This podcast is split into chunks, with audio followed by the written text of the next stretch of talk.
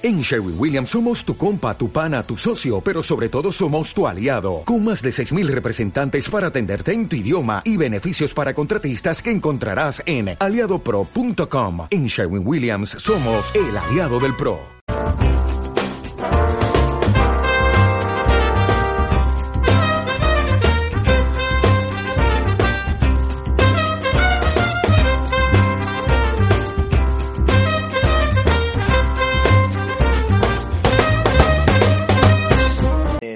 Queridísimos seguidores, soy Jesús Moreno y estamos de vuelta con Metafóricamente Hablando. Hoy traigo algo novedoso, inédito que tengo preparado para deleitaros. Estoy trabajando en un nuevo proyecto para darle un nuevo enfoque al programa. Desde Metafóricamente Hablando me gustaría compartir con todos ustedes una novela narrada cuyo título es El Titán de Fuego. Es un relato de mi propia cosecha que todavía se está fraguando por eso me gustaría cada dos semanas haceros llegar mis avances y ofreceros un nuevo capítulo. A ver, os explico. El Titán de Fuego es una obra de ficción con cierto contenido mitológico y filosófico, pues su protagonista, Prometeo Bonachera, tiene su origen en un personaje de la mitología griega, el titán Prometeo. De él se dice que fue el creador de la humanidad. Además, es honrado principalmente por robar el fuego de los dioses en un tallo de hinojo y dárselo a los humanos para su uso y fue castigado por este motivo. Como introductor del fuego e inventor del sacrificio Prometeo considerado el protector de la civilización humana. Del mismo modo, Prometeo Bonachera tiene como encomendación volver a traer el fuego a la humanidad, pero esta vez en un sentido figurado. Me explico. El fuego como modo de regenerar nuestra manera de pensar, reducirlo todo a cenizas y una vez hecho esto, que cada mota de polvo adquiera un nuevo significado, una nueva perspectiva. Espero que realmente les haga algo por dentro cuando lo escuchen.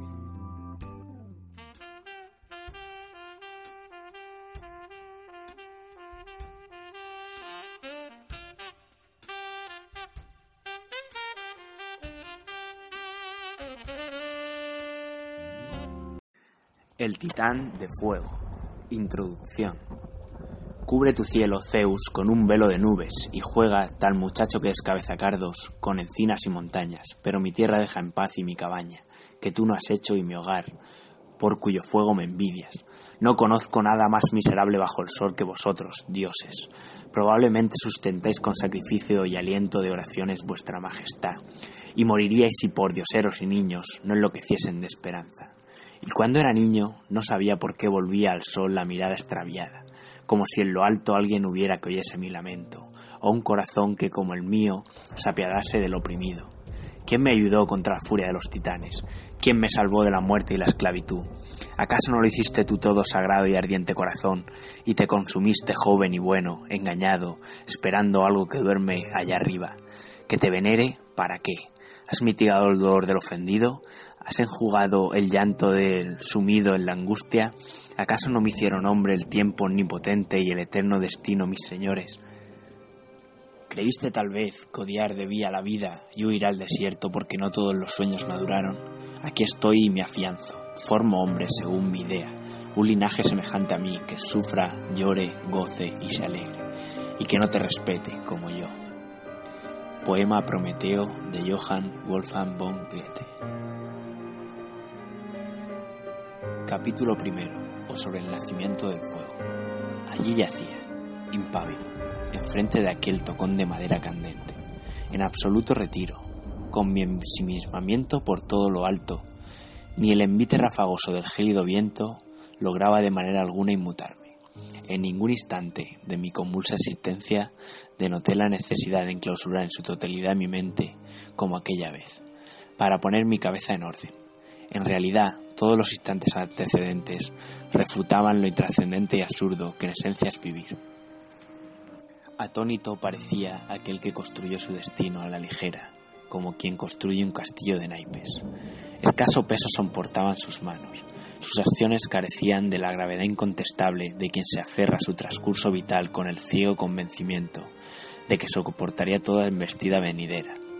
Más tarde que temprano, irremediablemente, hubo de venirse abajo, no sé si fue el invisible viento o su inapreciable voluntad inundada de la mediocridad, de quien se viene abajo con su etéreo constructo transitorio. El fracaso trajo consigo la esperanza, como quien aprende la valiosa lección de que en la levedad de la vida necesitamos algo que nos cimiente, algo que ate nuestra vida y la vincula a nuestro destino deseado. Embelesado por lo enigmático que me resultaba el fuego, su constante danzar llameante tenía en mí el mismo efecto que un péndulo en manos de un buen hipnotista. Caí rendido, aletargado en un profundo sueño a causa de la nocturnidad pronunciada. Aquel había sido un largo día. Negro sobre negro, alguien prendió una cerilla. Entonces vino a mí la imagen de esas rudas manos que sostenían con firmeza aquel fósforo. Con un leve movimiento encendió un antiguo velón. Súbitamente, de la nada resurgió aquella habitación y junto a ella se volvió a vivificar mi infancia, a pacificar mi convulsa existencia. Su tosca vociferación se clarificaba. Entonces me permitió captar su mensaje. Prometeo, el fuego está en ti, me dijo. Íntegramente todo arderá. Nacer es la chispa. A partir de ese instante empiezas a consumirte. Vas dejando un rastro en forma de ceniza. Buscas combustible para seguir renovando tu llama y un día tu cálida luz se apaga. Vivir es estar incendiado.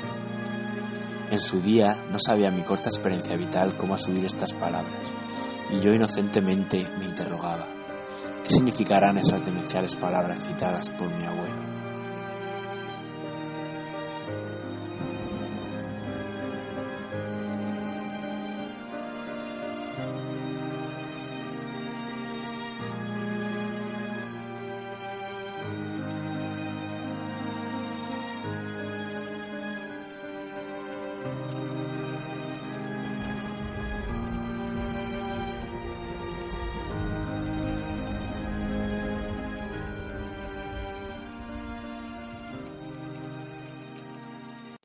Acto seguido, una ventolera entró por la ventana de la habitación apagando el velón, virtiendo el sueño en la más profunda oscuridad abisal. Abrí los ojos, y el sol ya casi acechaba la divisoria línea sombreada que reflejaba la cornisa bajo la que me guarnecía hasta la altura de los tobillos. Le conté a William Wallace que había tenido de nuevo aquel misterioso sueño. Quizás su instinto ardiente me ayudaría a desenmarañar mis oníricas experiencias. Sin embargo, a él parecía importarle más bien poco mi relato, pues en ese mismo momento él se dedicaba a uno de sus trapicheos. Próximo a la orilla del río se encontraba desenterrando algo que la noche anterior afanosamente había soterrado. Su empeño era tal que parecía que había encontrado el santo grial. Wilwall era algo taciturno. Nunca podía esperar de él una respuesta, aun así sabía que siempre me escuchaba. Su silencio no era en vano. Simplemente nuestra comunicación era algo distinta a lo que cabría esperar entre dos seres conectados por una inquebrantable amistad. Siempre iba desaliñado, con su melena rizada color canela al viento, y esa característica mancha blanca medio canosa detrás de la oreja. Con unos ojitos de cordero degollado, no sé cómo lo hacía que bastaba con una sola mirada para que yo estuviese bailando al son de sus deseos. Maldito peludito de cuatro patas. ¿Y qué pensaría William Wallace de mí? ¿Y qué pensaría William Wallace de mí? Prometeo Bonachera era un pobre desgraciado, pero cuán aciaga es la desdicha de un menesteroso desarrapado, si la menesterosidad no deja de ser una contingencia. O esa era al menos la perspectiva que tenía la humanidad de él. Lo que otros denominaban como su desgracia, él lo abrazaba como su mayor virtud, pues no ambicionaba otra cosa que sumirse en la desgracia más profunda. Su menesterosidad material no era un impedimento, tenía lo mínimo para sobrevivir y lo necesario para vivir. Sin embargo, él no era capaz de ponerle cara a la humanidad. ¿Pero quién será esa humanidad? se preguntaba. ¿Designa a alguien en particular? ¿O acaso era solo una, una palabra sin sentido, impersonal? ¿Cómo iba de poder aunarse todas las opiniones tratando de proyectarla en un punto convergente? Si ni siquiera eran capaces los paseantes que transitaban a su alrededor de mirarlo a la cara. Al pasar a su lado se conjuraban un danzar de cuellos, miradas esquivas y cabezas acachadas. Solo la desvergonzada mirada de los niños les hacía sentir algo de calidez. ¿Saben cuál es la paradoja del poeta? Abordarle una infausta tristeza por estar contento. pues no hay nada que cause más inspiración que un espíritu afligido por la opulenta desdicha, la cual dignifique y traiga consigo una fructuosa plasmación.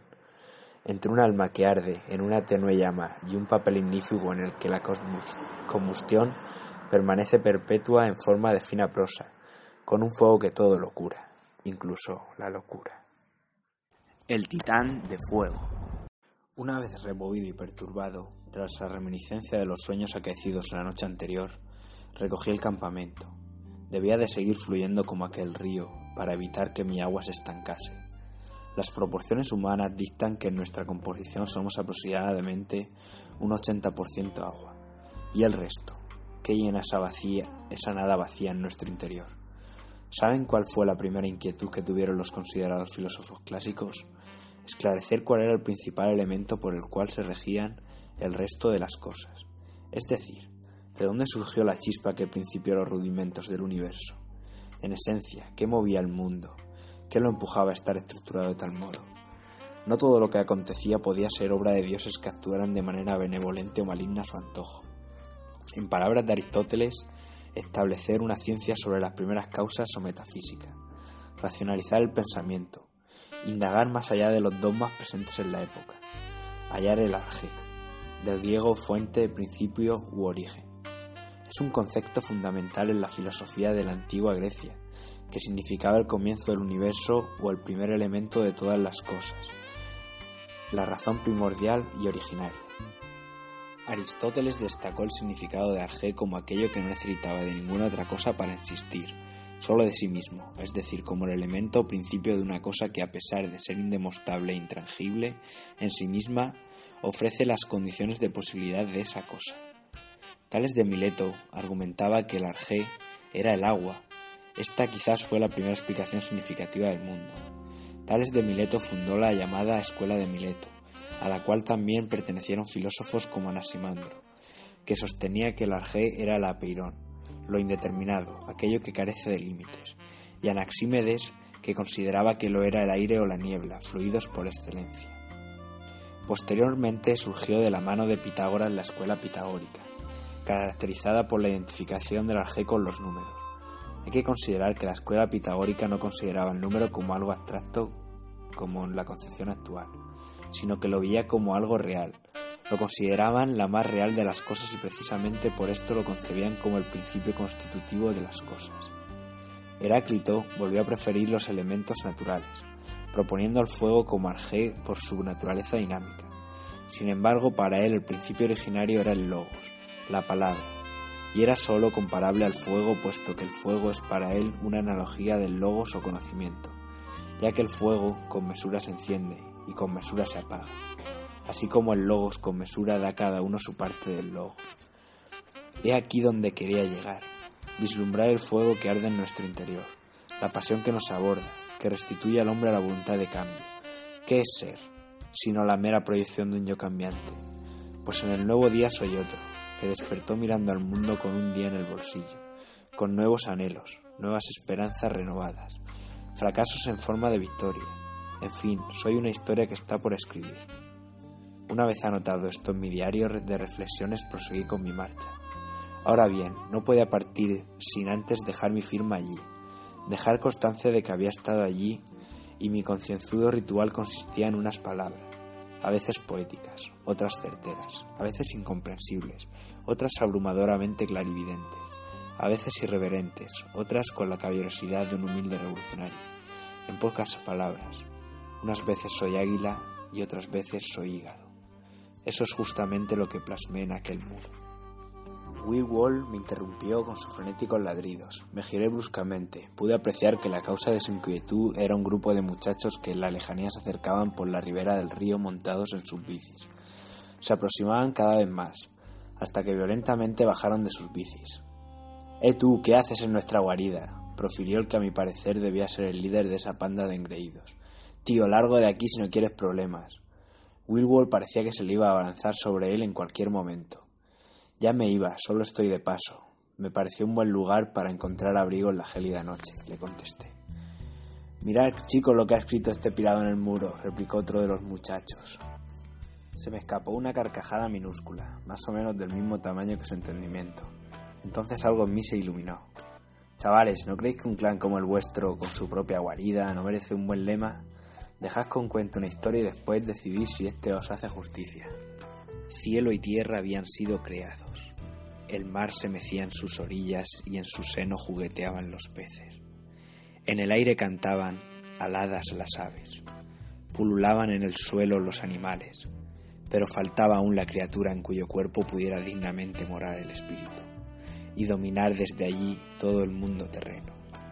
Apareció entonces en la tierra Prometeo, vástago de la vieja estirpe de los dioses que Zeus destronara, hijo de Japeto, que lo era de Urano, nacido de la tierra, dotado de gran ingenio.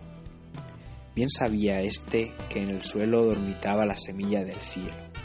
Por eso tomó la arcilla, la humedeció con agua del río, la amasó y modeló con ella un ser a, imagen de los dioses, señores del mundo.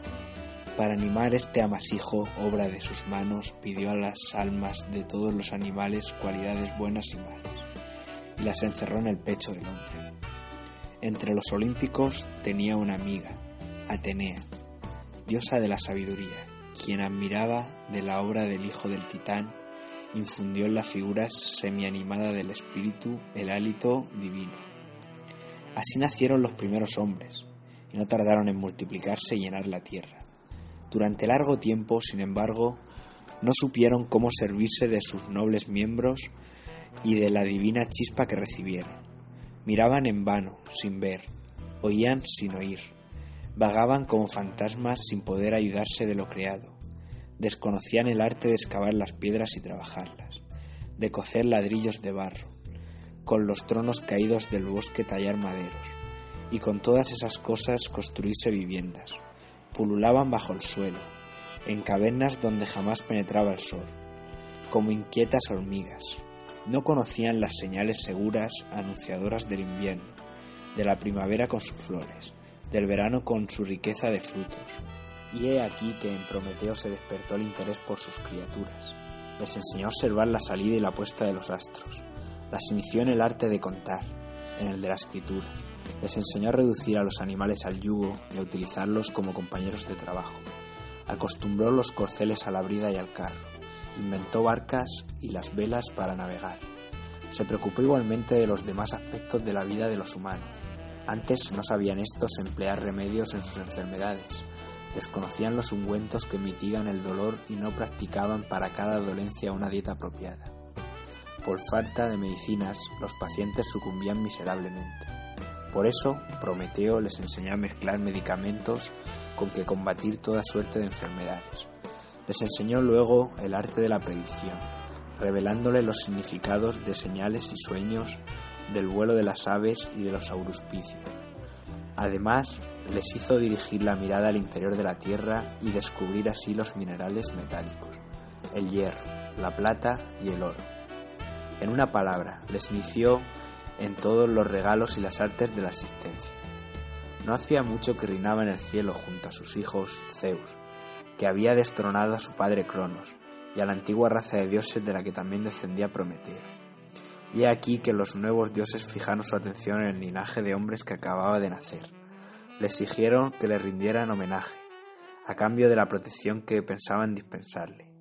Se celebró en Mecone, Sición, Grecia, una asamblea de mortales e inmortales, y en ella se estipularon los derechos y deberes de los hombres. Como abogado de sus humanas criaturas se presentó en la asamblea Prometeo, con objeto de velar para que los dioses no impusiesen excesivas cargas a los mortales en pago de la protección otorgada. Pero su linaje incitó al hijo de los titanes a engañar a los dioses. En nombre de sus criaturas sacrificó un gran toro del cual los olímpicos debían escoger la parte que desearan. Una vez despedazado, había hecho dos montones con el cuerpo del animal propiciatorio. De un lado puso la carne y las entrañas, con abundante grasa atado todo ello en la piel del animal, y puso el estómago encima.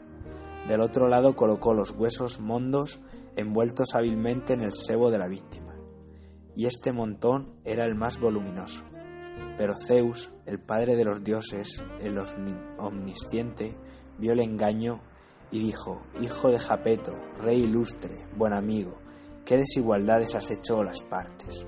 Creyó entonces Prometeo haberle engañado, y sonriendo para sus adentros dijo, Ilustre Zeus, el más grande de los dioses eternos, escoge la parte del, del corazón en tu pecho que te aconseje. Zeus sintió la indignación en su alma, pero cogió adrede con ambas manos el blanco sebo y habiéndolo apretado y viendo los pedazos de huesos, simuló que hasta aquel momento no se daba cuenta de la superchería e irritado exclamó, Bien veo, amigo, que no has olvidado todavía el arte del fraude. Resolvió Zeus vengarse de Prometeo por su engaño y negó a los mortales el último don que necesitaban para alcanzar la plena civilización, el fuego. Mas también aquí supo componérselas el astuto hijo de Japeto. Cogiendo el largo tallo del jugoso hinojo gigante, se acercó con él al carro del sol que pasaba, y prendió fuego a la planta. Provisto de aquella antorcha, bajó a la tierra y pronto la primera hoguera flameó hacia el cielo. Después, Zeus dirigió su venganza contra Prometeo. Entregó al culpable a Hefesto y sus criados Kratos y Vía, quienes hubieron de arrestarle a las soledades de Scitia, y allí sobre un espantoso precipicio, encadenarle con cadenas indestructibles al muro de roca del Cáucaso. Hefesto cumplió con, con desgano el mandato de su padre, pues amaba en el hijo de los titanes al consanguíneo descendiente de su abuelo, Urano, a un vástago de los dioses de tan alta alcurnia como Zeus.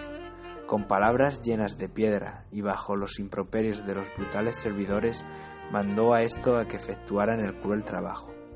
Ya se hubo de permanecer Prometeo, suspendido de la desolada peña de pie, insomne, sin nunca poder doblar la cansada rodilla. Exhalarás muchas inútiles quejas y suspiros, le dijo Hefesto, pues la voluntad de Zeus es inexorable, y todos aquellos que llevan poco tiempo disfrutando de un poder usurpado son duros de corazón.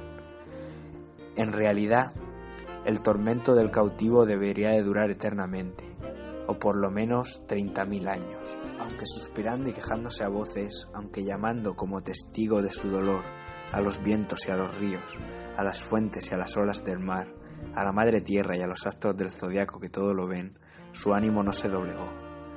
Debe soportar la decisión del destino, dijo.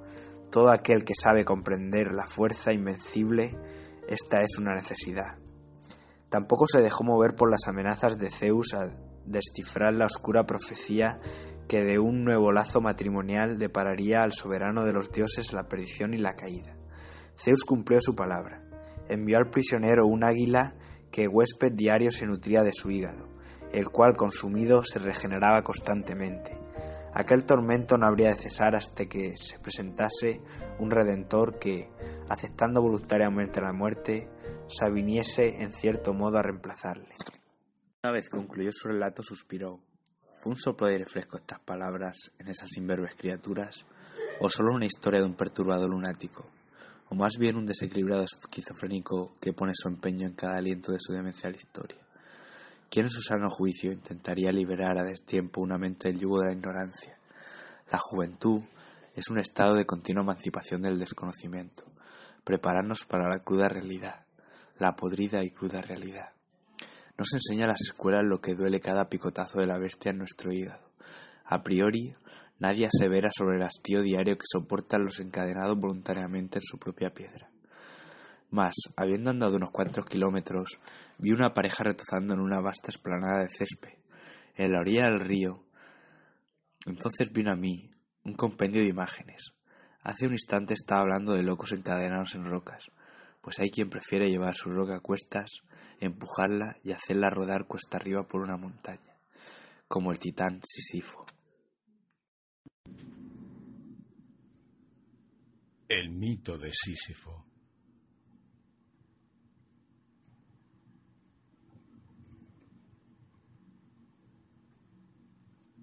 Sísifo, astuto rey de Corinto, vio de cerca el rapto de la ninfa Egina pero guardó el secreto hasta que llegara la ocasión de sacarle provecho. Esperó que el río Asopo, padre de la joven, pasara por sus tierras en busca de su hija. Y primero le exigió que hiciese brotar una fuente cristalina en la ciudadela de su reino. Luego le contó que el raptor de Egina era Zeus. El señor del Olimpo, irritado por la velación, llamó a Tánatos, la muerte, y le mandó arrojar a los infiernos al rey de Corinto. Figura siniestra, envuelta en negros ropajes habitante del Hades, hermano del sueño, Tánatos llegó súbitamente a las tierras de Sísifo. La tétrica presencia no atemorizó al astuto soberano. Con mucha maña y mucho arte, Sísifo engañó al dios de la muerte. Lo invitó amablemente a entrar por una puerta y cuando Tánatos se dio cuenta de lo que había pasado, se encontró aprisionado en un calabozo. Por largo tiempo nadie murió en el mundo. Plutón estaba triste y alarmado. Los campos del mundo inferior no se enriquecían con nuevas almas. La barca de Caronte yacía varada en un rincón, sin utilidad ni función. Era preciso restituir al mundo su orden natural. El dios de los muertos se ocurrió a su hermano Júpiter. Sabiendo que Sísifo tenía preso a Tánatos, el padre de los dioses envió a Ares, Marte, para obligar al primero a liberar a su terrible cautivo. Y la primera víctima de la muerte había de ser el propio delator de Júpiter. Al rey de Corinto no le quedó más que obedecer. Se preparó, pues, para seguir a Tánatos a los infiernos. Antes, sin embargo, pidió un momento para despedirse de su esposa. En ese instante de los adioses, le recomendó vivamente que no lo enterrase ni le hiciese funerales. Y aunque sin comprender las razones del marido, la mujer obedeció. En el centro de la tierra, Sísifo se lamentaba día y noche.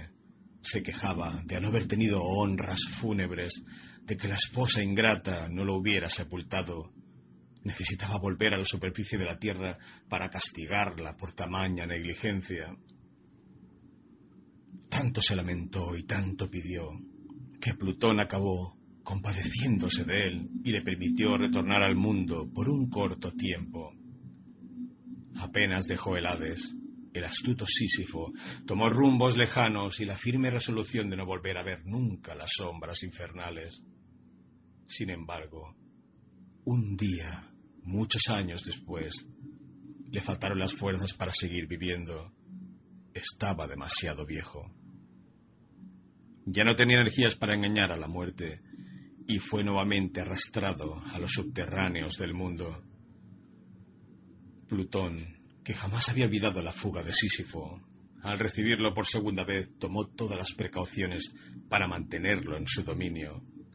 Le impuso una tarea que no le permitiese ni un mínimo de descanso e impidiera cualquier evasión.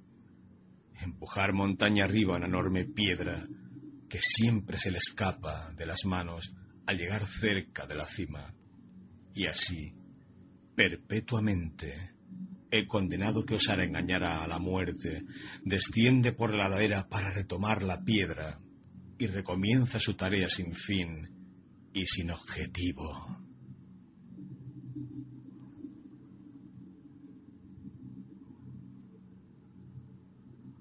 Difícilmente es una historia que dura para siempre o una en la que terminaremos por encontrar a esa persona que nos complementa como nunca lo hubiésemos imaginado.